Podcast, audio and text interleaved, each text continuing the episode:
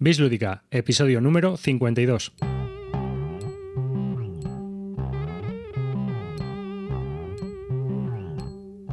Hola y bienvenidos a un nuevo podcast de Bislúdica, un podcast dedicado a los nuevos juegos de mesa. Yo soy David Arribas y os doy la bienvenida de todo el equipo que forma parte de Bislúdica. En este episodio, el episodio número 52, le dedicamos la segunda parte del monográfico a juegos en solitario que empezamos en el episodio número 51. En este episodio eh, nos dedicamos más que nada a hablar sobre juegos en solitario que, que, normalmente juegan los que participaron en este podcast. Y los participantes pues fueron Félix, más conocido como Clint Barton, colaborador de Bislúdica y que también tiene un blog propio muy interesante de obligada lectura que se llama Te toca mover a ti. También participaron Calvo y Álvaro, como no, y un servidor que más que nada hizo las veces de presentador porque no es que yo me dedique mucho a esto de los juegos en solitario, pero bueno, alguien tenía que grabar todo este sarao y coordinar un poco toda la historia. Y sin más dilación os voy a dar las fórmulas de contacto y comienza la segunda parte de este podcast. Recordad que nos podéis encontrar en bisludica.com y que podéis dejar vuestros comentarios en nuestra página web, de lo cual pues estaríamos enormemente agradecidos. También podéis escribirnos a bisludica.gmail.com, que solemos tardar bastante en responder, pero bueno, es lo que hay, es la, la única pega que tiene. Y por supuesto, dejar comentarios, sugerencias o consultas en nuestro pequeño foro, nuestra comunidad bislúdica, que podéis encontrar en bisludica.com barra foro. Sin más, os dejo con la segunda parte del monográfico dedicado a los juegos en solitario.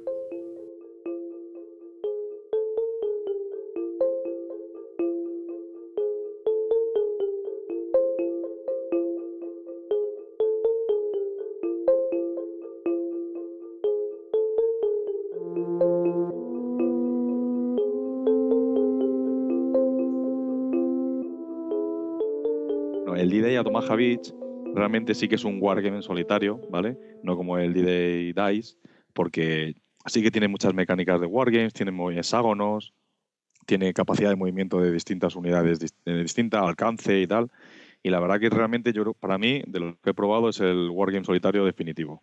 ¿vale? Es, es, un, es a nivel operacional, no es a nivel estratégico, pero la verdad que estás cada turno tienes que mover eh, todas las unidades que porque eh, claro ¿qué, situación concreta tenía el desembarco de Normandía pues porque estaban, les estaban estaban jodidos estaban friéndose en la playa y tenían que llegar lo más pronto posible a la zona de ametralladores para que no les sigan friendo entonces lo, lo, gracioso de esto es que tú puedes mover un número limitado de unidades y, y, claro, para salvarlas primero, primero para salvarlas. Entonces ahí es donde juegas contra el juego y donde me parece a mí que tiene la gracia, que primero tienes que salvar a tus unidades porque te están friendo. Y luego hay un momento que, vale, te agrupas en un sitio, estás protegido de las ametralladoras, y dices, venga, ahora aquí ya empiezo yo, ya empiezo a escalar por aquí con una unidad, cargar, entrar en este búnker por aquí, y ya empiezas un poco a controlar el juego. Pero me parece brutal, ¿sabes? Lo que sufres al principio, sobre todo, según van saliendo tus unidades y te se las van cargando todas, las van friendo. Pero lo que me gusta de este juego es que se juega en varias fases, ¿no? La primera es el desembarco propio, que no es que no, no, tú no ejerces nada, pero hay un dado que te dice cuántas unidades llegan. Sí. Entonces, eso ya empieza a ser fastidiado, porque puede ser que todas las que van en las barcas no lleguen. Entonces, ya para el inicio de la partida, eh, no todas las unidades que están puestas te van a llegar. Entonces, ahí ya la partida es totalmente distinta de una a otra. Luego, una vez llegas, es eh, salvarla, como ha dicho Álvaro. Pero una vez ya has hecho todo el desembarco y hay que empezar a moverse, a lo mejor por cada lado del escenario tienes 8 o 10 counters, 10 fichas, y solo puedes mover dos. Y esa ya empieza a ser una decisión bastante difícil. ¿Qué dos muevo? Porque las tienes que salvar a todas y es que solo puedes mover a dos. Que se ve modificado con el efecto del líder, que si tienes un líder por ahí, pues puedes hacer mover a más tropas y eso, pero, pero que son, son decisiones muy difíciles. Y luego el juego se juega en, en, dos partes, ¿no? La primera que es el desembarco y la llegada a la playa y la subida a la colina y empezar a tomar las primeras posiciones alemanas, y luego ya es el, lo que es terminar el escenario, que es como pasar al, al, al, al centro de Francia, ¿no? Como avanzar. Sí, que es, ya, has, ya has desembarcado bien y ahora pues tienes que hacer el primer avance, ¿no?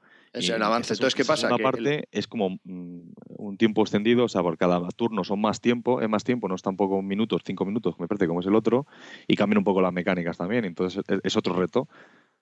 Es otro que viene complementado por el primero, porque si quieres hacer, puedes jugar o la primera parte, que es lo que hemos hablado, la segunda parte, que es eh, pues eso, el, avance, o la campaña completa, que es la llegada y el avance. Entonces, ¿qué pasa? Que si quieres jugar la completa, te dice que cuando terminas la primera fase, si has conseguido un número de puntos de victoria, puedes seguir a la siguiente. Si no, no, porque significaría que tus tropas no han llegado en las condiciones que deberían haber llegado y con la cantidad de tropas que llegaron en su momento. Entonces es como que ahí es donde he muerto yo siempre. O sea, nunca he podido hacer la fase del avance porque nunca he llegado con los puntos de victoria necesarios para, para seguir. A mí de este juego hay una mecánica que me, me gustó bastante, ¿no?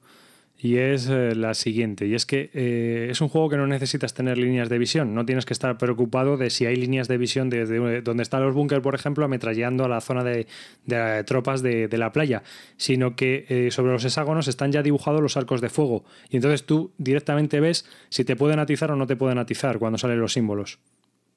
Sí, claro, eso, como, eso se puede hacer porque es un búnker que no se mueve. Entonces, la zona de visión de cada uno de ellos está pintado con una estrellita pues, roja, verde o negra, no me acuerdo cuál es. Entonces, además, ves qué zonas, dices, es que aquí llegan los tres, aquí no llega nadie. Pues lo vas viendo y la verdad que eso hace, bueno, eso agiliza un montón el juego, porque claro, sabes en cada momento quién te puede dar. Y el tema de las cartas también me pareció, vamos, mm, no sé, muy entretenido. Parte curioso del juego es el ataque, el combate.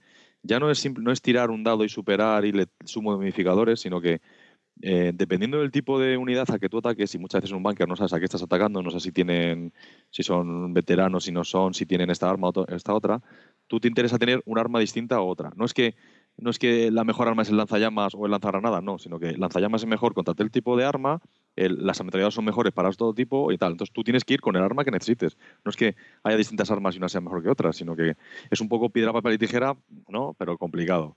Entonces, esa también mecánica de combate me encantó. O sea, el que tú tengas que descubrir qué armas pueden tener ahí y llevarle el arma correspondiente que necesite, eso me parece brutal. Y luego, mm, bueno, este juego ha tenido tanto éxito dentro de los aficionados al Wargame en solitario que están preparando pues varias como secuelas, ¿no? Uno es D-Day at Taragua, es el desembarco de la isla de Taragua en el Pacífico, y otro es D-Day at Peleliu, que es ya... Sí, lo que dice que son mecánicas muy similares a este D-Day at Omaha Beach, pero van a modificar, van, va a mejorar un poco lo que es el sistema de juego, que no sé cómo lo va a mejorar, pero bueno, aparte que son de escenarios completamente distintos y por la tipología de lo que pasó en, ese, en esos eventos, pues bueno, pues se va, va a cambiar, ¿no? Y aparte de también decir que del D-Day a Tomaha Beach están, eh, Decision Games está sacando la segunda edición porque la primera, eh, vamos, se ha vendido por completo. O sea que sí, está teniendo bastante tirón estos juegos. A mí lo que me sorprende es que nadie haya sacado algo parecido a esto ahora. No sé, vale, no me parece que sea un juego fácil de hacer, pero una vez que ya alguien te ha dado la idea, pues sí podría haber más diseñadores que quieran optar por esta línea de juegos, ¿no? Yo creo que es difícil desarrollar un juego en solitario, ¿no? Y que a desarrollar el juego y, aparte una IA, una inteligencia artificial que se enfrente al jugador, pues no debe ser fácil. No, me refiero que, que, esta idea ya está hecha, ¿vale? Ya este tío lo ha hecho, la ha salido muy bien, pero alguien podría copiar estas ideas y hacerlo muy parecido en, en otro ámbito. Es que no hay nadie que haya hecho un juego parecido. A mí me sorprende. Bueno, la verdad es que desde el 2009 no ha salido nada más. Bueno, salió la estrategia en Tactics, que salió un jueguecito similar de este mismo diseñador y poco sí, más. Pero, ni, pero ningún otro diseñador ha querido optar por, por algo parecido. Es que a mí lo que me parece que es difícil de estos juegos es medir la dificultad. Porque, ¿qué dificultad le pones? Si le pones muy fácil, mm, o sea, no nos gusta. Si lo pones muy difícil y no consigues pasar nunca de la playa ni nada de eso, es frustrante. es muy frustrante. Entonces, ¿qué pasa? El tío lo está midiendo con él porque está jugando en solitario él. Pero es que dice, claro, lo voy a poner para que yo me sea difícil, porque yo ya he jugado no sé cuántas mil partidas. Entonces, un tío que se enfrente por primera vez. Entonces, yo creo que eso es lo que, lo que debe hacer complicado este juego, que medir la dificultad. Puede ser. Puede ser. Quizás.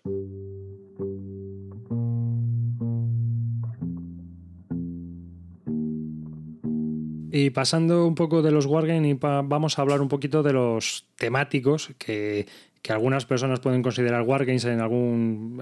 dependiendo de. Eh, ¿Qué juegos temáticos con tema narrativo, de conflictos también, así en solitario, habéis probado y creéis que son reseñables? ¿Félix?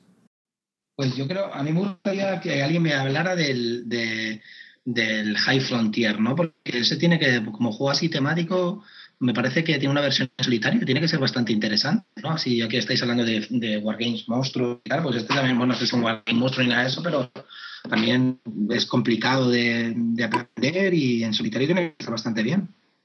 Eh, vamos a ver, en solitario es un juego, yo lo he jugado en solitario porque lo, lo, desplegué y estuve jugando un par de veces para ver cómo se jugaba y aprender a jugar, ¿no? Y realmente el juego en solitario no es que difiera mucho de lo que es el juego multijugador, quitando la subasta que hay y demás, porque por lo demás el desarrollo es jodidamente complicado y tiene una curva de aprendizaje muy grande. Entonces, para que las cosas se tengan éxito, digamos que la primera partida tiene que ser muy dirigida y que tú tienes que hacer las cosas como que muy cuadradas para que vayan saliendo. Luego ya la segunda, pues es un poco más a tu libre albedrío. Pero aún así, el juego, eh, aunque es muy narrativo, realmente es uno de esos juegos que podríamos decir que tiene eh, los, por decirlo de alguna manera, eh, mm, está marcado por esa narración histórica, ¿no? Es un juego que te es más una experiencia que quizás las decisiones de juego que tengas que tomar. Porque tampoco está cuadrado en el sistema de en el sentido de que sea simétrico. Eh, hay cartas que desvirtúan un poco el juego, ¿no? Incluso hay, había un hilo muy famoso porque decían, oye, este, esta carta tiene que estar rota porque te da el motor, no sé, ¿cuál era Álvaro? El Zubrin, Water Salt Zubrin, sí. Que era un motor brutal para una nave espacial y resulta que, bueno, pues la gente se quejaba de que ese motor era muy poderoso en el juego, ¿no? Y entonces el tío pues puso un post y dice, pues mira, he estado hablando con el profesor Zubrin este y dice que no, que todos sus cálculos están bien y que este, este motor es así. Si es que realmente el tío hizo una cosa que no es un juego casi, ¿sabes? Porque lo que hizo realmente es una simulación brutal de lo que es el viaje en el espacio. Y dice, no, no, mira, es que haciendo los cálculos, además te, te da unas tablas de conversiones de 15 puntos de thrust en el juego son no sé cuántos vatios de potencia. Y dice, mira, es así. Dice, es que este, esta nave si se hiciese sería la mejor. Entonces dicen, la gente decía, pero es que entonces mm, no tiene gracia el juego porque si está desvirtuado y claro, hay otra gente que lo defiende y dice, bueno, pues tendrás que hacerle que la persona que quiera comprarse ese, ese motor, que pague lo suyo en la subasta, ¿sabes? Yo, a, mí el juego me parece que tiene una versión en solitario, un par de misiones, una oficial y otras tantas que no son oficiales. Una que la oficial creo que es llegar a la Luna y otra poner un, una especie de bomba en un meteorito que se acercaba a la Tierra. Pero a mí ese juego yo creo que se puede jugar en solitario una misión normal. Porque es tan difícil, es tan difícil jugar y hacer las cosas bien, que da lo mismo. Si el propio juego y el propio navegar y salir al espacio y llegar a un planeta es una experiencia. ¿Sabes? Entonces, quizá como juego no es tan grande el High Frontier. Pero como experiencia y como aprendizaje de eso, eh, me parece brutal. Si tienes eh, inquietud por la exploración espacial, es perfecto, vamos, es un juego acojonante. Aparte de que, por ejemplo, luego también tienes un componente de azar eh, muy brutal en el sentido de que cuando tú vas a aterrizar en algunos sitios tienes que tirar el dado y es una tirada un poco al azar, puede destruirse la nave. Y eso mm, también está, eh, digamos que el diseñador lo explica de la forma de que es la incertidumbre, ¿no? Que existe. Las cosas que tú no puedes controlar en, las misiones espaciales, como ha ocurrido cuando han enviado algo a Marte y se ha pegado el piñazo, ¿no? O sea, un montón de, tiempo, un montón de horas, un montón de dinero y de repente, pum, a tomar por saco por un mal cálculo. Pues es que te puede pasar. O sea, que al final es un juego que es más una experiencia en sí que un juego como tal. Duración. Ya sabéis que a mí lo que me importa, duración. ¿Seis horas? No, no, no. no, El, el High Frontier lo he jugado ya en cuatro horas, pero si juegas en solitario hacer cierta. La misión, por ejemplo, de Titán de, de los meteoritos se puede hacer en hora, hora y media. Lo que pasa es claro, es que es muy difícil aprender las reglas y hacerlo bien. Y entonces, o, no o te va a costar aprenderlo, o cuando lo hagas vas a fallar enseguida. O sea que tampoco tardas tanto. Realmente no es un juego tan, tan largo. Bueno, sí, es un juego de cuatro horas, que claro, depende cómo lo veas, pero. Pero es que todos los juegos de este hombre pues, van un poco en esa línea, ¿no? Son súper narrativos. O sea, estamos hablando de una simulación histórica real, porque Pone aquí Javi que, no quería hablar de él, pero yo lo voy a preguntar. El, el que se lo compró en solitario y bueno, pues es muy curioso, ¿no? Solo, solo contar un poco el planteamiento. Cuéntanos un poquito, Javi, por encima, brevemente, si quieres. Bueno, pues tú vas gestionando lo que es un Zeppelin de la Primera Guerra Mundial. Entonces te van pasando eventos en un tablero donde te van atacando otros aviones. Entonces tú los daños los tienes que gestionar y tienes que mandar a tripulantes de una parte del Zeppelin a otra para ir tapando y, y, curando, entre comillas, el, el, el, Zeppelin. Entonces, bueno, pues eh, te tienes que gestionar, está muy bien hecho, la verdad. un poco viejuno y todo en blanco y rosa y los counters se ponen así con un... No, sé, no sabría cómo decirlo. Como, ¿Cómo se dice esto? Así que salen, ¿te acuerdas que eran así como unas plaquitas así que salen, ponen así en plan, como si pusieses dos cartas juntas, que no sé cómo decirlo?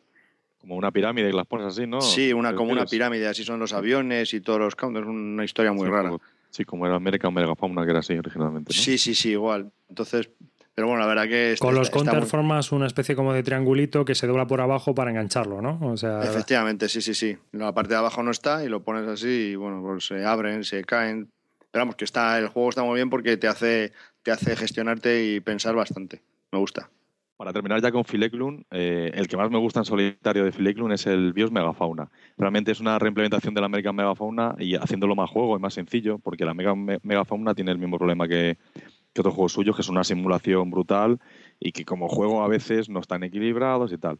Eh, lo que pasa es que jugamos una partida con Calvo y no nos salió muy bien, tuvimos mala suerte, pero yo en solitario jugado bastante y es un juego que juego, lo, tengo lo tenía medido, pues me ponía el, el cronómetro con despliegue y todo, con el setup, 55 minutos me hago, 50-55 minutos. Y el juego, la- el modo solitario está bien pensado, está porque tienes que jugar con el juego este, cada uno es una especie de animal, uno son los, las aves, otro es a lo mejor los reptiles, otros son un tipo de mamíferos. Entonces aquí eh, juegas contra un tipo de mamífero que se supone que en esa época pues dominó el, el mundo, ¿no? Y tú tienes un poco que es, él va a estar dominando, pero salir un poco y sobrevivir. Y entonces tienes unos cuantos turnos hasta que pases a la era tal para intentar pues, super- superarle en punto de victoria. Y yo creo que sí que está un poco más bien pensado ese juego, está hecho para 50 minutos, mucho más sencillo de aprender y tal. Y yo eso sí que vale la pena. Si a alguien le gusta un poco el tema de biología y de la evolución y tal, pues lo recomiendo. No sé si estará ahora disponible o no, si es fácil de encontrar. Pero vamos, me Compro, parece que compro, venga. es de los suyos es el más sencillo y el que está el, el que está mejor hecho para, para jugar en solitario. ¿eh? Yo Te creo. lo cambio por mi Down in Flames. Mm, no- vale. Yo, yo te lo compro directamente.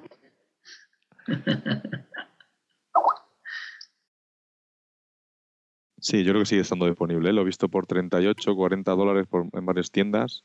Sí, es fácil de encontrar. ¿eh? Bueno, hay que no se nos olvide hablar de, de los juegos de Dan Bersen, de, de Field Commander en solitario. Yo he jugado solamente al Rommel, pero creo que Calvo ha jugado también al de, al de a, a los tres, ¿no? Ha jugado. Al Alexander. Alexander, ¿y no has jugado al de Napoleón? No, que es muy caro. Ah, muy claro. Bueno, pues 80 euros no. A mí es un juego que me gusta. No sé si es un wargame o no. Sí, que- sí que tiene mecánica de wargame y se parece mucho a wargame.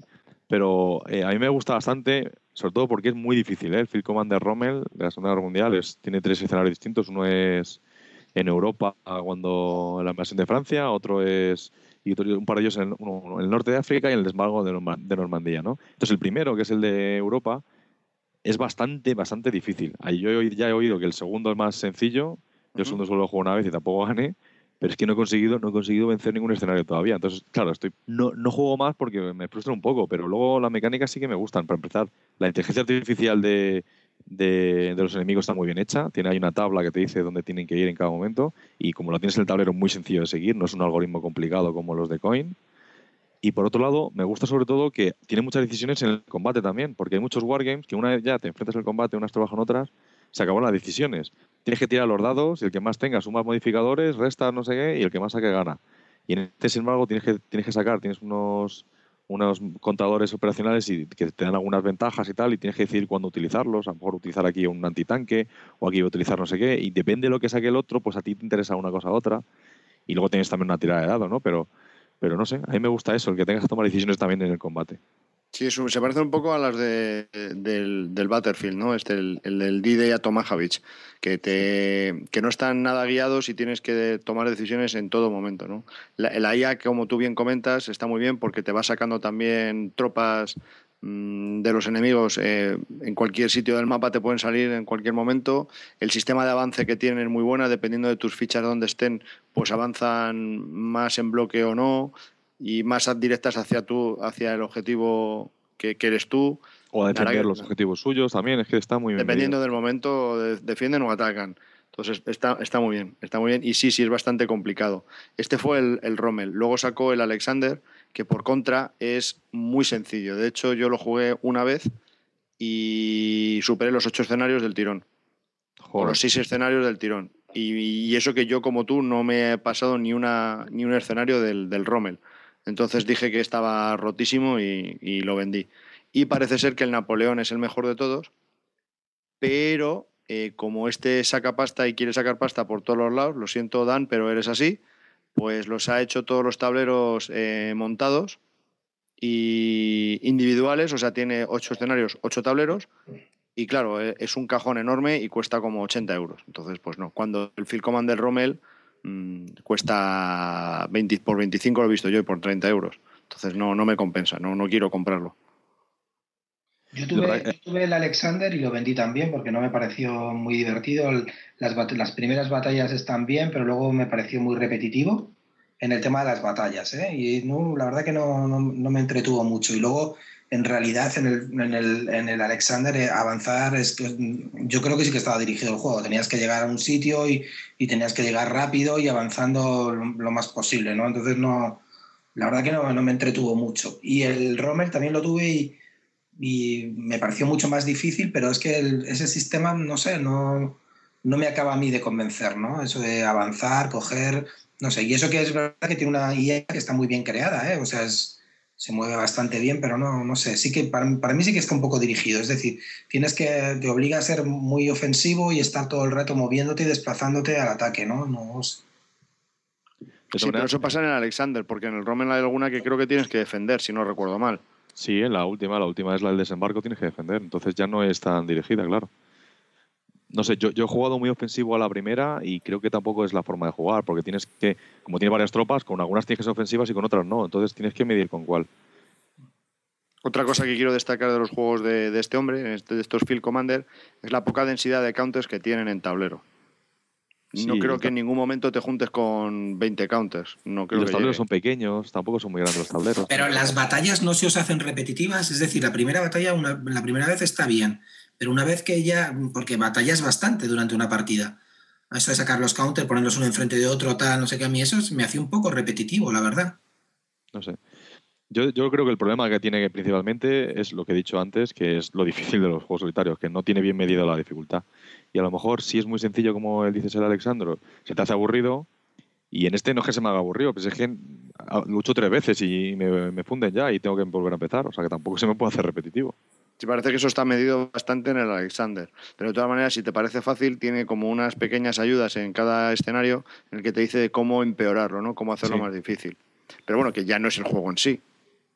Ya. ¿Y Napoleón dicen que está mejor que estos dos? Sí, porque dice que, es- que parece ser que está más equilibrado todo. Hasta aquí puedo leer. No sé. Vamos, pero por 80 ya te digo que no. Lo he visto por 70 de oferta y yo paso. Sí, tiene 60 euros por ahí, pero usado. Y estoy viendo aquí 90 euros nuevo. Sí, sí, es así, No, es no, el sí, sí, no, no veo menos. Va a ser que no. Es demasiado caro para lo que ofrece.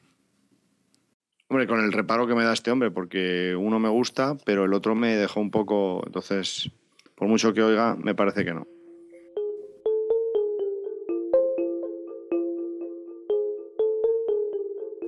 Y siguiendo con esta línea así de juegos temáticos, que unos que están pegando bastante fuerte es Victory Point Games, ¿no? Yo Victory Point Games conozco bastante la serie, la del State of, eh, Siege, que mm, bueno, pues es un sistema que, que a mí, la verdad que como solitario está bastante bien y la verdad que está bien pensado y las partidas duran muy poco, duran 50, 55 minutos, también depende del nivel de dificultad, ¿no? Pero sí que es verdad que a, mí como solitario, aunque las disfruto, me parecen un poco agónicas, o sea, las sensaciones de estar todo el rato sufriendo y la verdad ahí es el juego el que te maneja a ti. Tú ahí no te no manejas el juego, es decir, el juego todo el rato te va haciendo calamidades y luego tienes que tomar después de que te va pasando un evento que siempre son negativos, es, es como que avanzan cinco frentes hacia, hacia un punto central que es, tu, que es tu unidad y tú tienes que defender, defenderte de ese avance, ¿no? Y procurar de sobrevivir a un mazo de cartas que generalmente está entre las 50, 48, 49 cartas y si sobrevives ganas la partida, ¿no? Entonces es un poco agónico. Primero el sistema ya es agónico, ¿no? Estar ahí defendiéndote y sobreviviendo, pues que no sé, a mí me gusta en los juegos pues crear un, sistema y que me vaya haciendo mejor y más potente. Aquí no, aquí es sobrevivir, ¿no? Nunca le vas a ganar tú al juego, ¿no? Es simplemente que el juego no te mate a ti, eso no me gusta. Y, o sea, no es que no me guste, sino que la sensación es diferente. Y luego sí que es verdad que cuando juego este tipo de juegos, me da la sensación de que es el sistema el que me maneja a mí. Yo, la, verdad que las decisiones, pues tampoco es que sean muy críticas en determinado. Bueno, hay unos más complicados que otros, ¿eh? Pero así en general, yo hablo de, por ejemplo, los bases, los típicos que son el Ottoman Sunset, el,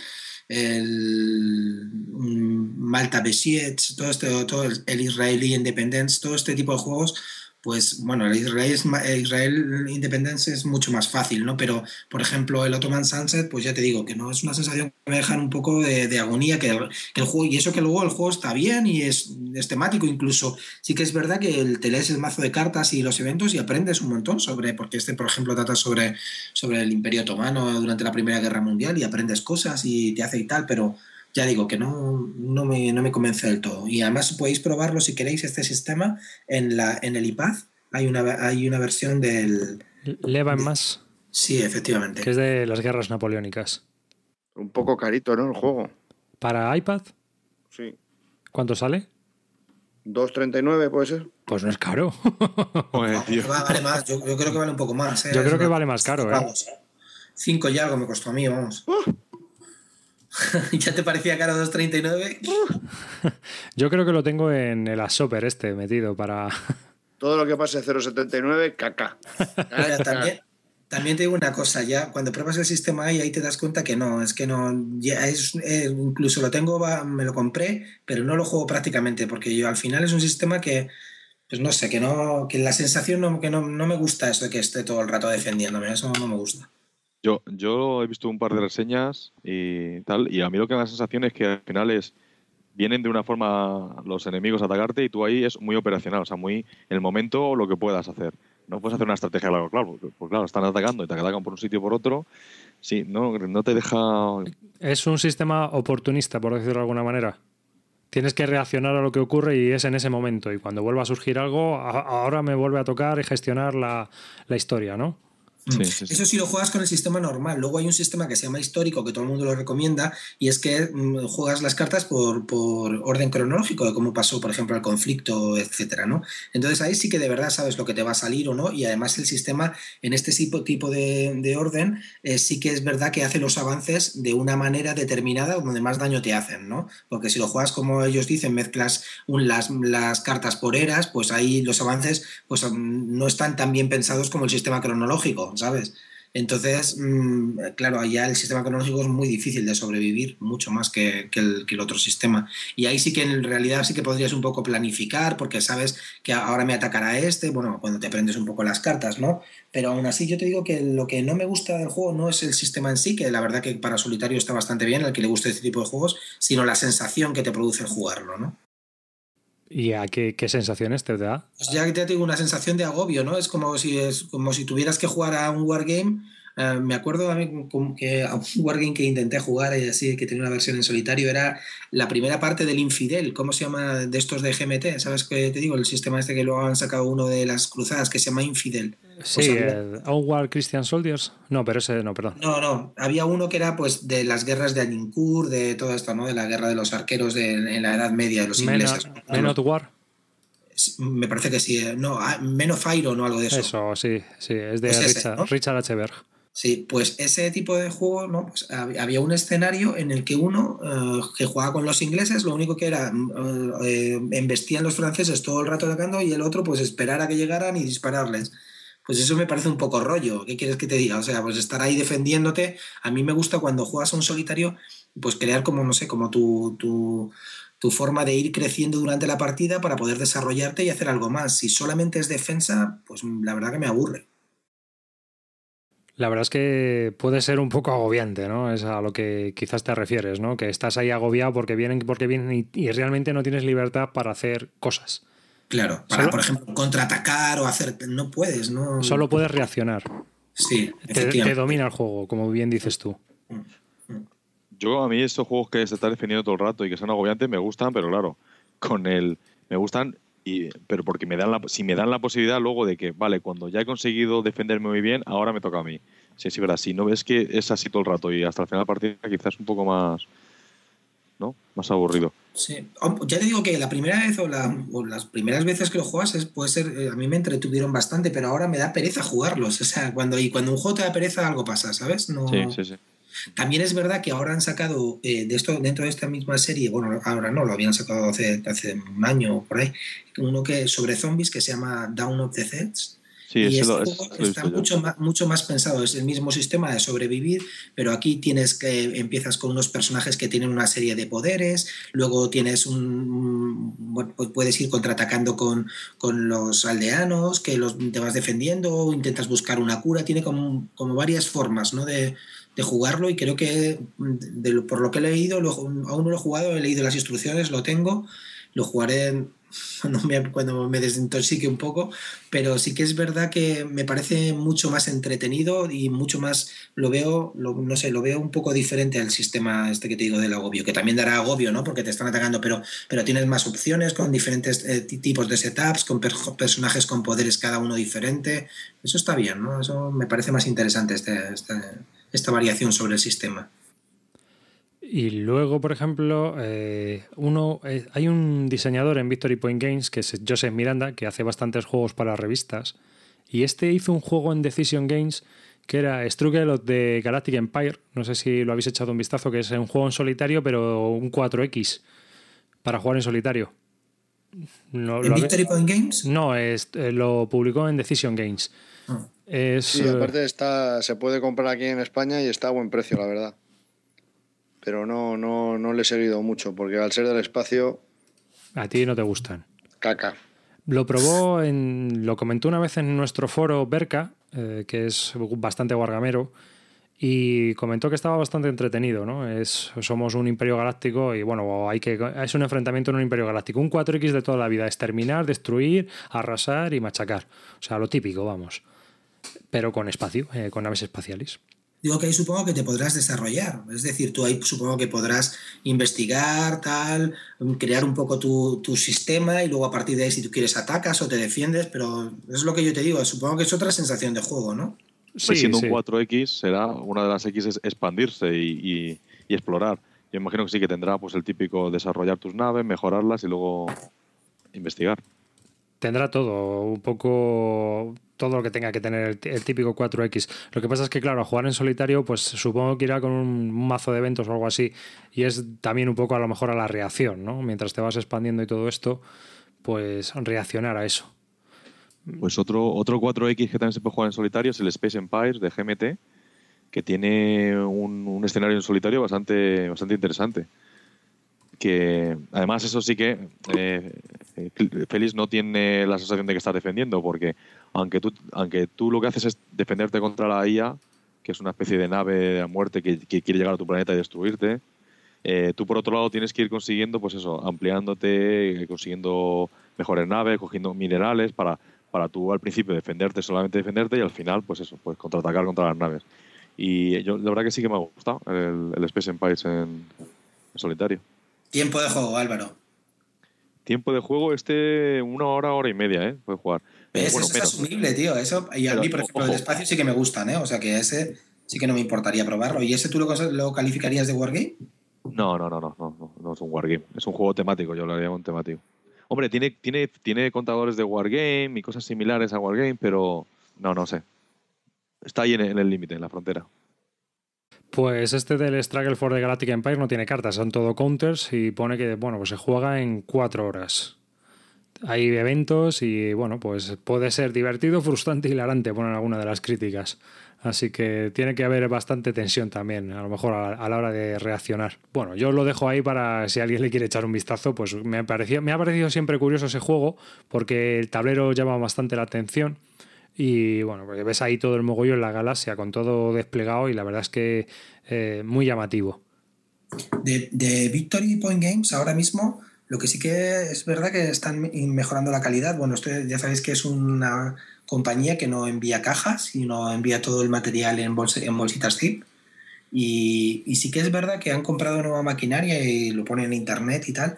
Y ahora los counter que mandan son mucho más gruesos, pero mucho más gruesos que cualquier wargame que te puedas imaginar. Son muy bien o sea que están muy bien y los tableros también los han hecho, bueno, son de papel, pero los han hecho a mucha mejor calidad y la verdad que en ese sentido es verdad que los counter ahora son mucho, mucho mejores ¿eh? y hay que, pues están intentando mejorar la calidad. Aún así son juegos que para lo que, que, en realidad no estás pagando los componentes, ¿no? Porque la verdad que para, si fuera por componentes, son juegos bastante caros, ¿no? Te están saliendo entre 25 y 30 euros con, con los gastos ya de envíos aquí, ¿no? Entonces, pues por una bolsita así, pues a lo mejor piensas que no, pero sí que es curioso, el sistema de juego que tienen sí que es verdad que está bien pensado para solitario y, y tienen muchos, muchos, muchos de, juegos de este tipo, con todo tipo de, de temática, ¿eh? Los counters de Victory Point Games ahora los cortan por láser. Antes era un troquel y ahora han mejorado la tecnología y actualmente los cortan por láser. También os digo que como están cortados por láser tiene un pequeño problema, que cuando los tocas tienen la ceniza negra del láser y hay que limpiarlos un poco con papel porque te ponen las manos como un carbonero, macho. Esa es una de las mm, puñetas que tiene las cortadoras láser en papel, porque el papel se quema. Entonces es uno de los problemas que, con los que todavía hay que bregar en, en esa tecnología. Funciona muy bien con materiales plásticos o con chapas y cosas así, pero con el papel está dando problemas todavía. Se utilizan papeles especiales. Oye, y, de, y también de, de, Victory Point Games y del José Miranda este, yo, David hay uno que yo me, me, extraña que no hayas comentado, que es el Zulus on the Ramparts, ah. que va de la guerra Zulus y que no sé, lo veo una, un, buen, un buen tema para juegos en solitario, ¿no? Porque eh, es eso, bueno, también es seguro que es totalmente defensivo. Es, no sé si es. State of Siege, sí, es State no, of ¿Es de State of Siege? Sí, pues de, es del Miranda este. Pero es de los Y- mejores, ¿eh? Ese es Sí. de los mejores de, del State of, of Siege. O sea, en, en cuanto a tema, me parece brutal para hacer un juego en solitario de este tipo. El que estás ahí con los ingleses y, y viniendo los, los, los Zulus estos. Es que pega muy bien, porque Sí, sí, sí. la situación histórica en sí ya era brutal, que eran 4.000 zulúes contra 120 ingleses en una especie de ermita o misión Sí, o- ahí en una, una Sudáfrica. granja, ¿no? Hay una granjita, sí. Es una misión en realidad y bueno, Ah, una pues, misión, sí. Aunque tiene su huerto y sus animalillos ahí. Sí, bueno, tiene claro, porque ahí vivía un cura y una y su mujer, o sea, era un protestante y su mujer, y bueno, pues se vieron ahí una, un pelotón, una compañía de ingleses metidos en un fregado pues, de impresiones alucinantes. Entonces, yo me imagino que tiene que ser muy agobiante porque en sí la historia fue muy agobiante, ¿no? Tener que aguantar asalto tras asalto de 4.000 guerreros zulúes intentando asaltar el, el sitio, pues la verdad es que tiene que haber bastante tensión. Permitirme el off topic, ¿eh? Pero hay, que, hay que reconocer una cosa, macho. O sea, la historia la escriben los vencedores. Porque vamos a ver, 4.000 zulúes con, con, con escuditos y lanzas contra tíos armados con, con escopetas y pistolas. Y eso era heroico que te cagas. Nosotros, Tenochtitlán, con- conquistamos Tenochtitlán, que teníamos solamente caballo y espada contra porras, etcétera, que también había un desnivel de armas, pero claro, a eso le llamábamos matanza. Y lo otro, defensa heroica. Es cojonudo. Me encanta la historia. No, de todas maneras, en, en- en Sudáfrica, la, esa guerra, la de 1889, eh, uh, o 1879, ahora mismo no recuerdo muy bien las fechas, se me, ha- se me han cruzado las neuronas en la cabeza. El- el- los días anteriores, varios días anteriores, los zulúes se merendaron literalmente el ejército expedicionario inglés en Isalguana, se los cepillaron totalmente, ¿no? Subestimaron a los tíos de escudo con lanza y bueno, pues realmente los zulúes eran imperialistas también, ¿no? Lo que pasa es que, claro, eran unos imperialistas con lanzas y escudos, pero era algo así como el imperio romano en versión sudafricana, para que os hagáis una idea. Que realmente tenían sus estrategias militares y aunque parezca que eran simplemente una panda de tribus con lanzas y escudos ahí al mogollón, pues en realidad tenían estrategias militares, tenían rangos, tenían ejércitos, divisiones y todo, todo tipo de organización. Ya, pero si yo tengo una escopeta me cargo 200 de esos, tío. Más fácil que... ¿no? Ya, pero yo creo que la historia de los Zulus da para tanto por eso, porque realmente les dieron más cera de lo que parece. ¿eh? Si tú ves todas las películas de estas de ataque Zulus, es como bastante de que los o sea, de eso, de tomarles desprevenidos y de subestimarles y de una matanza brutal. ¿sabes? Lo que pasa es que, claro, dices, bueno, tengo armas, estoy muy bien preparado, pero es que ni aún así puedo con ellos, porque vienen 200 y son unos locos, no sé. Tiene, tiene su, tiene su aquel la historia. Pues sí, pues sí. La verdad es que, bueno, eh, estos juegos de Victory Point Games tan históricos, aunque sean un poco agobiantes, yo creo que, que, pueden ser bastante como una alternativa inicial, porque tampoco la dificultad es muy grande, ¿no? O sea, yo creo que son bastante accesibles. Sí, son bastante accesibles, hombre. Ahí, de todo, ahí dentro de, de la misma serie hay varios niveles, ¿no? Pero sí, la verdad que son bastante accesibles y yo, hombre, yo, lo, yo los recomiendo para por lo menos probarlos.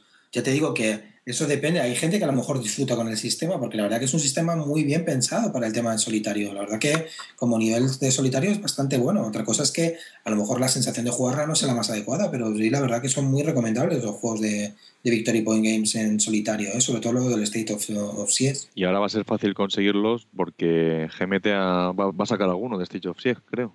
Sí, van a sacar una caja con tres. Con tres. Uno ¿no? nuevo y dos que es el de, de Soviet Down y, y, el de más. El Revolt and Revolution este. Y está, está en, en pre-order también el Revolt and Revolution, que también es de este. Sí, es este. Es, esos, ¿Es ese? Ah, and vale, vale. Con esos tres, ¿no? Y creo que vale, Ah, vale. te sale por unos 35 euros, una cosa así. La verdad que es muy. Si lo, y con la calidad GMT, yo creo que totalmente recomendable, ¿eh? No siendo, para mí, el más me parece un poco rollo, pero pero el Soviet Town no es tipo Tom and Sunset y no, no, no está nada mal, ¿eh? está bien valorado. No al nivel de Zulus on the Rampart o, o Down of the Seas, pero sí está bastante bien valorado. Pero vamos, a comprar cuando me llegue a España a tiendas nacionales, porque Sí. pagar aduanas va a ser que de que no. Ya hablaremos de ese tema en, en próximas grabaciones.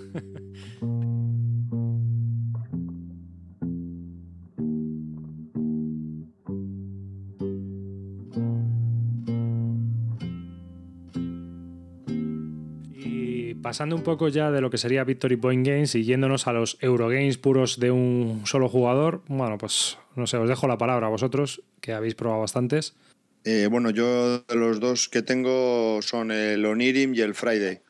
El Friday es de Friedman Fresh y la verdad que a mí me, me gusta mucho, pero debo de ser muy malo porque todavía no he pasado ni una. Vamos, no he llegado ni a ver los barcos, entonces pues lo llevo muy mal el juego, me mosqueo bastante y ya no lo juego. Se lo dejé a Carte y a la séptima partida me lo devolvió, me dijo, pero ¿y esta mierda que me has dado? Si es súper fácil. Y todavía, ahora ya lo quiero quemar a Carte y al juego. Y la verdad que está, está muy bien, es bastante exigente, por lo menos para mí. Y me mantiene entretenido, es un juego muy rapidito, de 15 minutos, 20 minutos, muy entretenido y, y, y bueno, supongo que habrá que coger el, eh, la estrategia porque yo, que yo no veo, pero debe de tener alguna y, y bueno, supongo que... Y luego lo puedes, eh, lo puedes eh, cambiar la, la, dificultad, ¿no? Hay distintos niveles de dificultad y bueno, puede ser bastante interesante. A mí, a mí me, gustó, me pasa igual que a ti, tampoco he conseguido pasármelo y lo he dejado, incluso lo vendí porque me, me, frustraba sobremanera, o sea que estoy en tu mismo lugar. Y una cosa que me echaba para atrás del juego, fíjate qué tontería, yo es que soy muy visual, pero el tema del arte gráfico, tío, las cartas esas de Robinson, con, la, con los dos dibujitos, tal, no me gustaban nada, macho. Es que, mira que lo, el tema de arte gráfico que hace Friedemann Frese sí que me gusta en general, pero ese, ese en concreto, la verdad que no, no me llamaba nada la atención, ¿eh? De hecho, me aburría jugar con esas cartas, no tenía la las ilustraciones chulas Claro, solamente a mí de- sí. A mí sí me gusta ver al pollo ahí, al cruzo. me mola, es gracioso. Y el hecho de que las cartas se tengan doble sentido también me gusta. O sea, que las cartas eh, están divididas en dos y una parte sirve para una cosa y otra parte sirve para otra, ¿no? No, eso sí que me gusta. Lo que no me gusta, ya digo, que en el tema del arte gráfico ahí. Te pongo un ejemplo. Comprar las cartas que ha hecho el del, chico este, el de Chechu Nieto, este con, con revólver, y es que juego al revólver y me flipa jugar al revólver por lo chulas que son las cartas. Me encanta mientras estoy jugando verlas, tal, no sé qué, me gusta un montón. Lo que, y veo este y me pongo a jugarlo y me da mal rollo ahí verle la cara al Robinson ya después de 25 veces verle la jeta ya me pone enfermo. Otra vez el pesado este que no me sube nunca de nivel y siempre me está matando. Qué torpe eres. sí. De todas las maneras, es que eh, este hombre, el Friedman Fries, eh, hace juegos, mm, parece que no, pero duros, ¿eh? Muchos de sus juegos Sí. son muy calculacionales y hay que estar ahí dándole al coco que no veas. Ah, y además decir de Friday que es un deck building game, porque al final tú vas haciendo el mazo más. Es una especie de deck building game también, que vas construyendo tu, tu mazo. Y donde, donde dicen que lo importante cuando perder es ganar, porque hay veces que tienes que perder para conseguir mejores cartas o... Pero bueno, yo no he conseguido la estrategia, me pasa igual que ti, ¿eh? estoy, ahí, estoy ahí con Robinson, que se lo machacan los piratas, que ni llego tampoco a ellos. Ah, muy bien, menos mal que no soy yo solo, pensé que... y, luego el otro, y luego el otro que tengo es el Onirim, es de un autor belga, me parece, o francés. Sí, es de... ¿Me dejas hacer un poquito de introdu?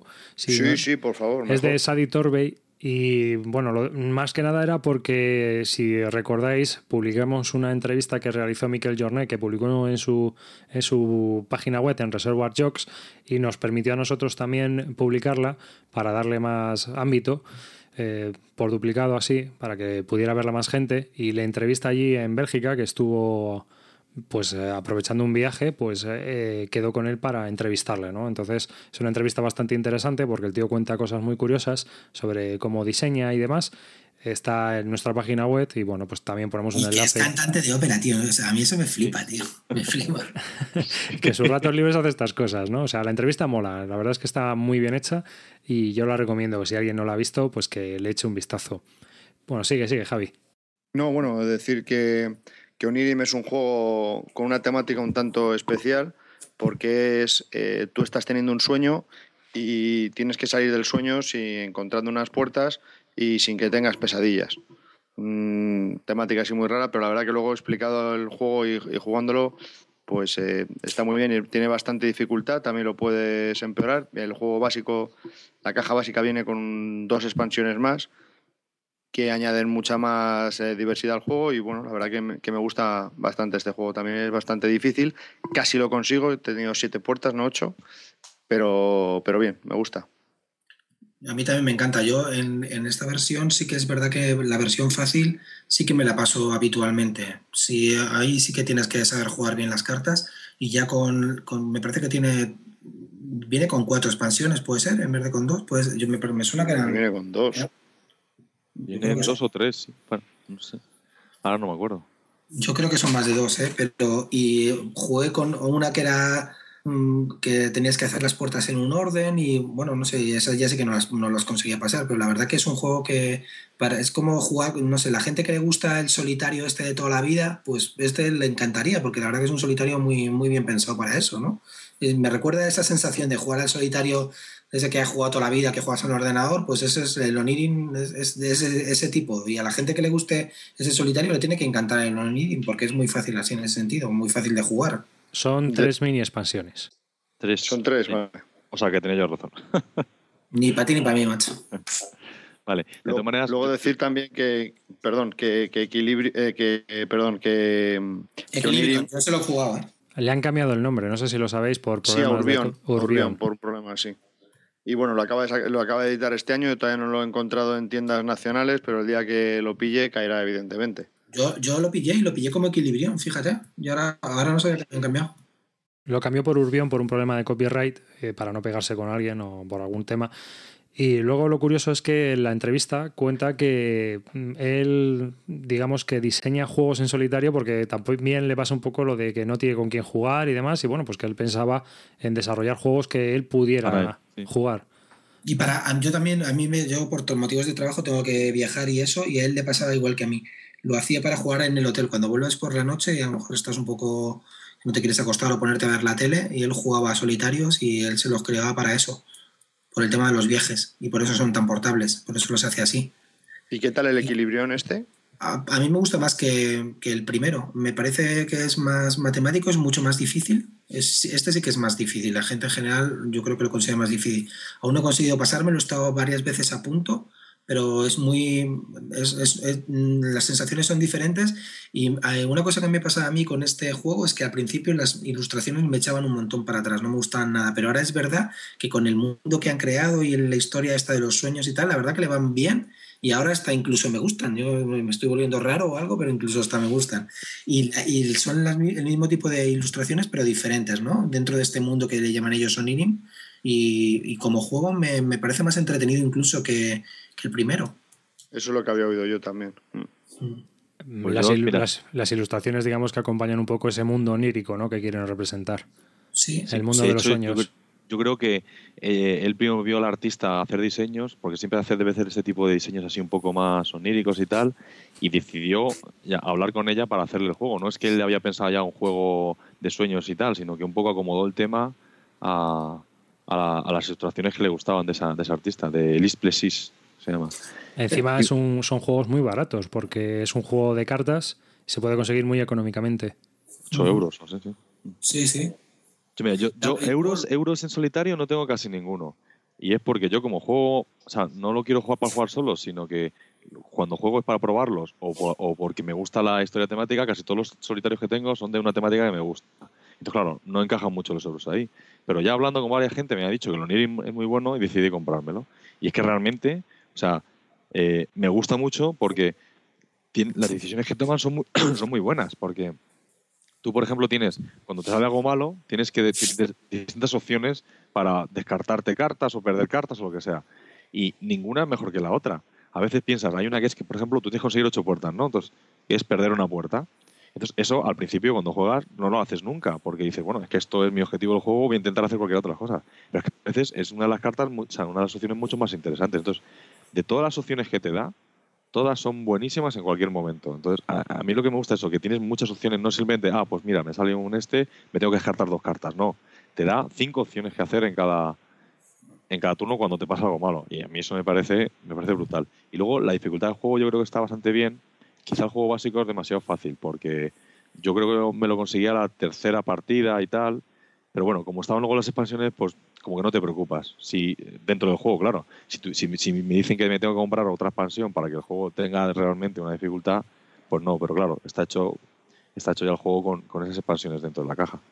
El juego básico, la verdad que es fácil, pero aunque sea fácil, es divertido de jugar, ¿eh? Sí, sí, sí. De dificultad media, tampoco voy a decir fácil, ¿eh?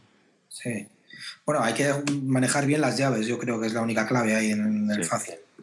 Bueno, decir de Onirim que, aunque es un juego en solitario, eh, incorpora la variante para jugar a dos personas. Sí, pero es eh, un juego pensado en solitario, eso está claro. Por eso lo hemos metido más aquí, ¿no? Porque aunque tenga la opción de jugar a dos, es un juego solitario. Sí, porque incluso en el Onirin, tanto en el Onirin como en el Equilibrio no, Urbion, el, eh, jugar con otra persona es cooperativo. O sea, los dos luchan por salir de, de la pesadilla y cambia algo, cambia algo el juego, la verdad. Y también está bien, pero vamos, sí, es, principalmente dedicado a, juego en solitario.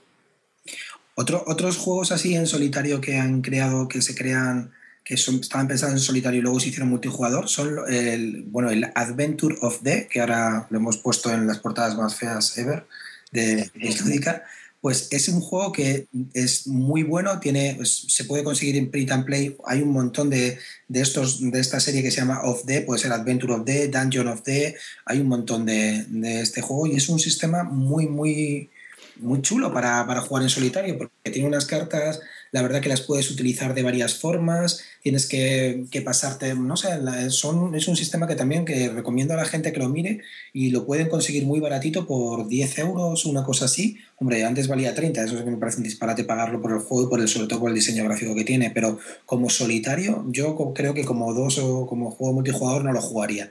Pero como solitario también merece mucho la pena ¿eh? y, y tiene su estrategia. Lo que pasa es que, claro, es, ves ese juego y esa portada y esas cartas y te echan para atrás, pero, pero sí que es verdad que, como sistema es uno de los más ingeniosos que conozco para el tema solitario. ¿eh? ¿Y el mejor es Adventure of Day o son todos.? yo creo que eh, ahí eh, la gente habla del Tower of, del Dungeon of Day, dicen que es muy bueno y se lo pueden conseguir por print and play por nada. ¿eh? Sí, y han hecho un rediseño, creo que también lo hicieron en español. Eh, en la página de VKR creo que tiene habla de varios, varios de estos juegos y ahí podrían echar un vistazo. Pero me parece que, ya os digo que, el, el, Adventure of Day lo puedes conseguir ahora en una tienda, en cualquier tienda online, por, por 10 euros y, merece la pena, si te gustan los juegos en solitario, por lo menos probarlo. Y luego si no te gusta, pues por 10 euros tampoco pierdes mucho, pero sí, para mí dice que me merece la pena. Creo que es un sistema bastante ingenioso. Qué curioso, la verdad. ¿Y cómo funciona? Cuéntanos un poco cómo va. Pues eh, tienes como una cuadrícula de cartas y entonces tienes que tratar de llegar a una torre y vencer al malo entrando en la torre em, no sé, en una serie de, en, ocho turnos, me parece que son, ¿no? Entonces tú tienes ocho turnos para hacerlo. Durante esos ocho, turnos vas viajando por las cartas que son como una especie de tablero y esas cartas te van generando, eh, pues vas consiguiendo objetos, vas consiguiendo hacerte más fuerte, vas consiguiendo mejorando, mejorando tus habilidades, que son tres, la habilidad, la fuerza y, y ahora mismo me acuerdo otro, y la inteligencia. Y entonces, pues con la inteligencia te permite crear, conseguir nuevos personajes que te enseñan habilidades, ¿no? Con la fuerza, pues te permite ir haciéndote más tocho, ¿no? Y entonces tienes que ir eh, mejorando tu personaje, como en los juegos de rol del ordenador, hasta hacerlo ya fuerte, conseguir entrar en la torre y vencer al, al enemigo. Y la verdad que, que, yo te digo que es un juego que parece chorra, pero que, que, tiene mucho de los juegos de aventura y que, y que lo único que echa para atrás, ya digo, es el tema, para mí es el tema gráfico. Si, tuviera, si lo, hubiera, lo hubiera cogido Fantasy Flight Games y hubiera hecho así los diseños de estos brutales que hacen ellos, yo te digo que este juego estaría triunfando como solitario porque es muy bueno. Estoy viendo la... Estoy viendo la página web del sitio y aparte de que, bueno, esta parece que está hecha en Geocities, es indonesio el juego, macho. Sí, sí, sí, Es que es curiosísimo. has visto el, bueno, los dibujos es que son brutales, es que las cartas te despelotas ya, pero es una cosa, pero la verdad que yo recomiendo que por lo menos lo pruebe alguien o que, joder, que, arriesgue 10 euros, ¿no? Y que lo pruebe en solitario, que no está mal. Si te gustan los juegos de, de hacer tu aventura y tal, pues, joder, ¿no? para el tiempo que ofrece, que son 30 minutos, yo lo recomiendo bastante. Pues nada, ahí queda la recomendación. ¿Alguno más así de Eurogames?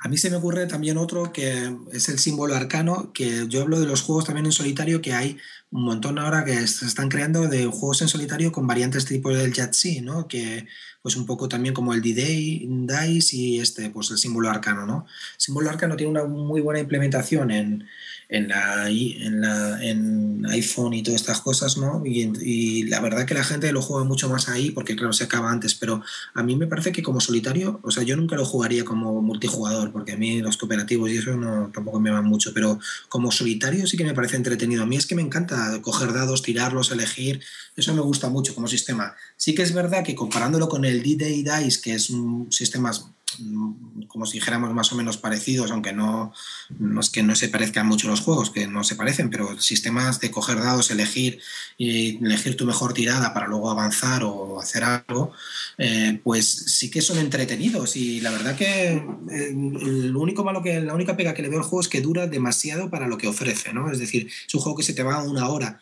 pero la verdad que te pasas una hora muy entretenida tirando dados y mirando unas cartas con unas ilustraciones, ves, aquí es diferente, unas ilustraciones muy chulas de, sobre pues Lovecraft y temático tampoco no es que te lo veas, ¿no? Para mí a lo mejor le falta un, un, mapa o algo donde seguir que sea un poco más claro, que yo creo que lo harán con las expansiones y cuando lo, los mandan a la gente le gustará más y yo creo que la gente le echa un poco para atrás pues que lo ven más tontuno, que se esperan algo de Lovecraft y, y luego se dan cuenta que esto no tiene nada que ver, pero yo creo que como para tirar dados, elegir y pasártelo bien está bien. La única para mí pega es lo excesivo que dura una partida para lo que te ofrece, ¿no? Pero es, divertido jugar en solitario, ¿eh?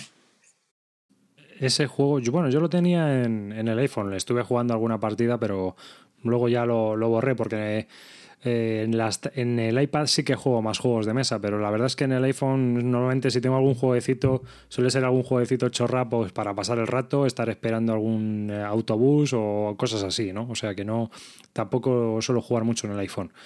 Pero para el iPad no lo tengo porque cuesta bastante más. Yo para el tablet, yo lo recomiendo, o sea, yo sí lo recomiendo más para el tablet que mesa. Pues ya sé que no tiran los dados y tal, al final lo que dice Félix de la duración tira bastante para atrás. Y, la te, y te metes mucho más en, el si estás jugando en un tablet, porque entre la música, las situaciones, que sí que te ves un mapita donde vas, donde están los distintos eh, retos que tienes que conseguir, yo creo que incluso hasta te metes un poco más en, en el rollo Lovecraft. Y con, la ampliación, con la ampliación, ahora en la ampliación en el tablet han hecho una cosa que cuando te pasas a la mitad de la vida del monstruo, ahora tienes que irte como viajando en un barco, que ahí le dan lo que te digo yo, ya el aspecto más de mapa, que supongo que saldrá en las ampliaciones, que también lo hace mucho más chulo. Lo que pasa es que sí que es verdad que en el juego tienes a ocho primigenios, en el tablet tienes dos, no, ahora tres creo que tienes. Sí. Hmm. De todas maneras, yo es un juego, no tampoco digo que es un juegazo de solitario, yo lo pondría como un juego medio, no está mal Pero bueno, si es un juego de tablet y casi prefiero es, o sea, que, recomendarlo como juego de, de tablet que como juego de mesa.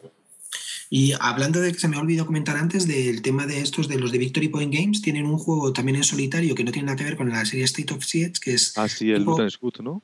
No, el In Magnificent Style, que es tipo ah. Can Stop. ¿Os acordáis del juego el Can Stop?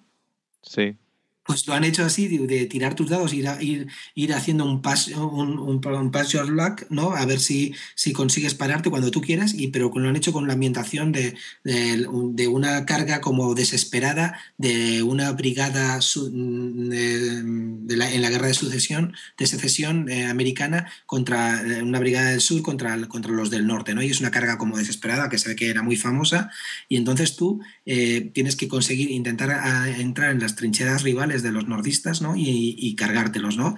Pero tú decides cuando te paras, ¿no? Porque tú vas y, vas tirando los dados y tú decides cuando, si, cuando te paras porque te pueden masacrar o no, depende de dónde estés, etcétera. Y la verdad que es un juego muy, muy entretenido, ¿eh? es un sistema que acaban de sacar, este es el primero de la serie y me parece que, y además es en counter grueso, en counter eh, gruesos y ya en un sistema más mm, de más calidad, y yo recomiendo que le echéis un vistazo, se llama In Magnificent Style.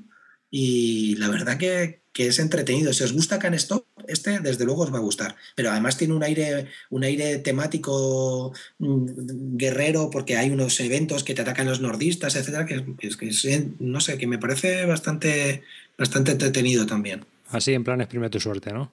Sí, sí, es, total, es así, es así. ¿eh? O sea, tú decides hasta dónde quieres cargar con tu, con tu gente, si te atreves a pasar más o no, si prefieres esperar y luego, y luego mm, rearmarte para atacar, está, está muy bien. ¿eh? Y luego además asaltas a las trincheras y de divertido. ¿eh? Este de Victory Point Games, ¿no? Sí, sí. Una para poner el enlace. Pues curioso. Voy a ver las fotos también mientras seguís hablando. Pero Vas a flipar porque está muy, para mí está muy bien diseñado. La verdad que los componentes son muy chulos. Sí, sí, la verdad es que estoy aquí viendo las fotos y la verdad es que llaman la atención porque parece como una especie de juego de miniaturas pasado a, juego de mesa, ¿no? Se ve desde una vista superior y, lo vas viendo ahí cómo va, el combate. Bueno, curioso, curioso.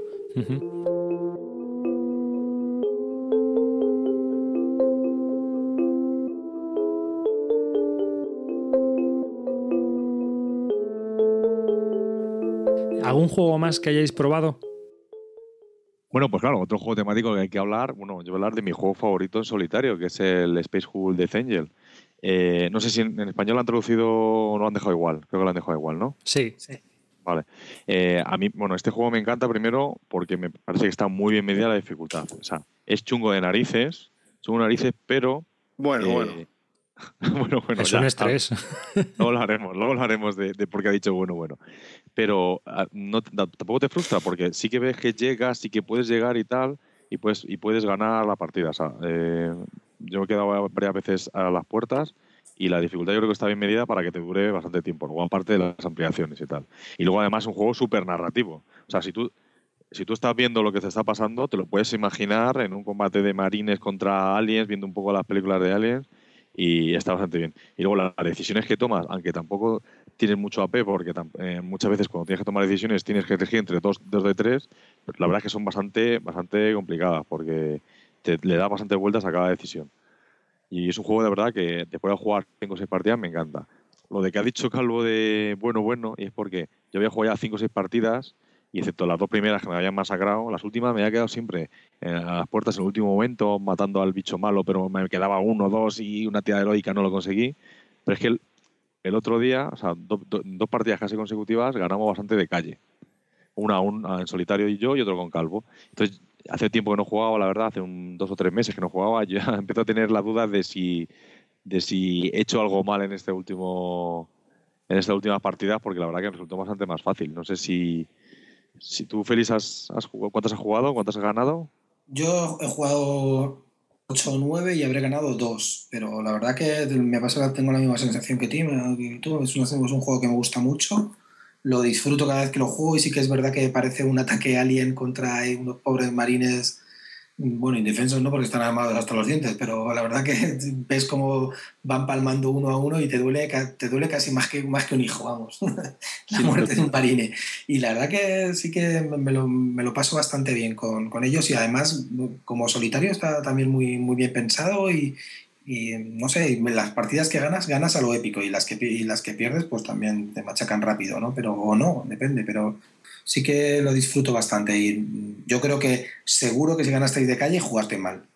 Sí, puede ser. Yo lo que creo de todas maneras es que el juego este tiene un efecto bola de nieve cuando pierdes a un marine, que brutal. O sea, pierdes uno, pierdes otro, pierdes dos más, ¿sabes? Los pierdes cada vez más. Entonces, si aguantas con tus seis marines iniciales que juegas en solitario, es más fácil eh, entre ellos defenderse. Y yo creo que es la clave muchas veces, es eh, no tener mala suerte en los primeros turnos a lo mejor y perder uno porque luego pierdes dos y tal. Entonces, yo, aparte de haber hecho algo mal, que igual lo hicimos porque no, nos resultó bastante fácil, la cosa es que tuvimos suerte aguantando con, con todos los marines. Y sobre todo si pierdes marines que sean cada uno de un color, porque si pierdes los dos primeros del mismo color, pues ya pierdes las cartas, el derecho a usarlas y eso sí que te machaca la partida. A mí el juego me encanta, ¿eh? yo me lo paso muy bien, es muy divertido, te ríes un montón, es súper narrativo, pero tiene el problema de la espiral de la muerte, ¿no? Y es que, como habéis dicho, cuando vas perdiendo un marine, ya la cosa empieza a caer en picado y como ya vayas yendo a peor, ya no hay quien lo pare, ¿no? es hasta la redención total. Y es, bueno, pues a ver dónde llegas, pero ya sabes que puede que no, no llegues hasta el final. Eso, eso tiene sentido de cara al juego porque evidentemente a medida que te van matando efectivos, pues tienes menos fuerza y, es posible que te aniquilen, pero lo que en, la práctica real del juego, pues ya sabes que cuando te han matado dos, sabes que vas a morir. Entonces tampoco me parece que esté eso muy logrado. No sé, a mí no, no me llegó a gustar mucho. Es, depende. No, lo puedes frenar, a lo que me refiero es que no lo puedes frenar. Ya, pero ¿de dónde, de dónde te pase? Porque a mí una vez, ah, jugando una partida a dos, bueno, no fue solitario, pero fue a dos, eh, nos, empezó a pasar eso, que nos empezaron a quitar un marine, pero en la última sala. Y entonces, claro, era ya una lucha, nos podíamos haber ganado, porque era una tirada de dados, ¿sabes? Momento épico, pero no, morimos ahí. Pero, ¿sabes? Si te pasa en el, momento final, cuando estás a punto de conseguirlo, es casi como una especie de contrarreloj esto. Matas a uno, eh, tienes que matarle, te matan otro, te matan dos más. Entonces ahí tienes que acabar o no. Entonces, evidentemente, si te pasa en las primeras localizaciones, sabes que ya no vas a terminar la partida porque es imposible. Mejor vuelves a empezar, se acaban los problemas, pues estás solo, no se ha enterado nadie. Ya no, no, pasa nada. en el espacio nadie te puede oír. Tus gritos no se expanden, ¿no? Pero lo, lo, que hace más épico el juego es eso, es si consigues al final terminar cuando te están quedando dos, que ves que cada turno te, te matan uno o dos. Entonces, si consigues ahí en esos turnos eh, vencer, al, vencer a los aliens, vamos, brutal. O sea, una te digo yo que pegas un grito. Y, luego, bueno, tienes la tirada de dado esa que es un poco azar total y si te sale la cosa bien, pegas un bote de alegría que, que es una tensión ahí suelta que no veas. Es la primera vez en la vida que la frase de más me duele a mí es verídica. Cuando te matan un marino y dicen más me está doliendo a mí es verdad. Sí, porque ya no sales vivo. Sí, no, es, un buen, es un buen ejemplo de juegos también en solitario y también en grupo. ¿eh? Yo me lo paso muy bien jugando con él. La verdad es que es muy divertido y tiene una duración que para lo frustrante que puede llegar a ser a veces está muy bien. ¿no? A veces llegar hasta cierto punto ya te das con un canto los dientes. La verdad es que sí me parece una implementación de un juego de mesa a juego de cartas bastante buena. Luego no hemos hablado de los típicos juegos en solitario de estos del Ghost Stories, todos estos cooperativos, ¿no? El Pandemic, toda esta gente, ¿no? Es que los, los, los, juegos cooperativos realmente y en solitario, excepto algunos, no hay mucha diferencia para mí, porque sobre todo si tienen efecto líder, ¿qué más da? Que entre todos tomáis la decisión de que movéis a este aquí porque aunque, aunque sea tu peón, yo te estoy diciendo mejor que lo muevas ahí, que hacerlo todo en solitario, manejar tres peones. A mí por eso, realmente, bueno, que sí, que son buenos juegos en solitario también, pero que todos los cooperativos, casi todos los cooperativos, menos Hanabi, por ejemplo, y algunos así, son, son también solitarios, se puede jugar en solitario bien. Por cierto, el Yggdrasil, ¿habéis jugado al Yggdrasil en solitario? No. Mm, no. No, y además hay una versión para iPad. Sí, es un muy, muy parecido al State of Siege. Es decir, eh, tienes que sobrevivir el ataque de los de que, para que no invadan tu reino de Asgard y todo esto. Y es la misma sensación, ¿no? Un poco de defensa y tal, aunque ahí tienes que hacer un poquito más de acciones, pero no me da esa misma sensación. Por eso también me, despedí del rápido. Bueno, pues yo creo que con la duración que llevamos, yo creo que hasta aquí está bastante bien este monográfico sobre solitarios. Tampoco vamos a saturar mucho más a la gente. Eh, quien quiera que se lo descargue y se lo escuche. Eh, queda por decir, quizás, porque, bueno, mientras estábamos preparando la escaleta, eh, Ratrap nos dejó unos, unos cuantos enlaces que pueden ser interesantes, sobre todo para aquellas personas que quieran probar juegos en solitario, ¿no? Más que nada porque son de print and play y nos dejó unos enlaces de la Wargame Kit. Uno de los juegos era el Ordo of Death Minigame, Ordo de Death, perdón, que era pues algo así como de zombies y, demás, que se podían imprimir y jugar y llevar a cualquier lado. Tenían unas reglas muy sencillitas y pues nada, era imprimirse una hoja, tener un dado y un lápiz y papel, ¿no? Con algunos cubitos y en 10 minutos, eh, en 10 minutos pues estabas jugando. El diseñador es Robertson, Robertson George Jr. y tiene varios juegos que eh, puedes ver la BGG para poder jugar. Y luego, por último, pues nos ha dejado también un enlace que es, eh, digamos, eh, una lista de juegos eh, print and play que puedes imprimir. Son juegos en solitario print and play y que pueden servir para, para pues eso, para empezar a verlos y echar un vistazo.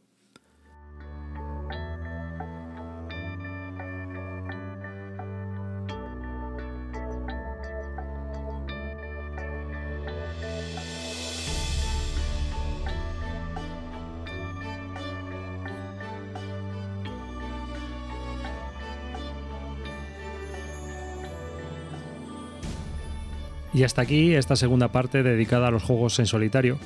Eh, y este podcast, este episodio número 52 del podcast de Bislúdica. Antes de nada, despedirme de parte de todo el equipo que forma Bislúdica, de Félix, de Álvaro, de Calvo y de mí mismo, y daros las gracias también por escuchar este podcast. Recordaros también las fórmulas de contacto, que son en nuestra página web, bisludica.com, nuestro correo, bisludica.gmail.com y nuestro foro que podéis encontrar en bisludica.com barra foro. Mediante estas tres fórmulas de contacto pues podéis contactar con nosotros. Muchas gracias por escucharnos y hasta el próximo programa. Un saludo.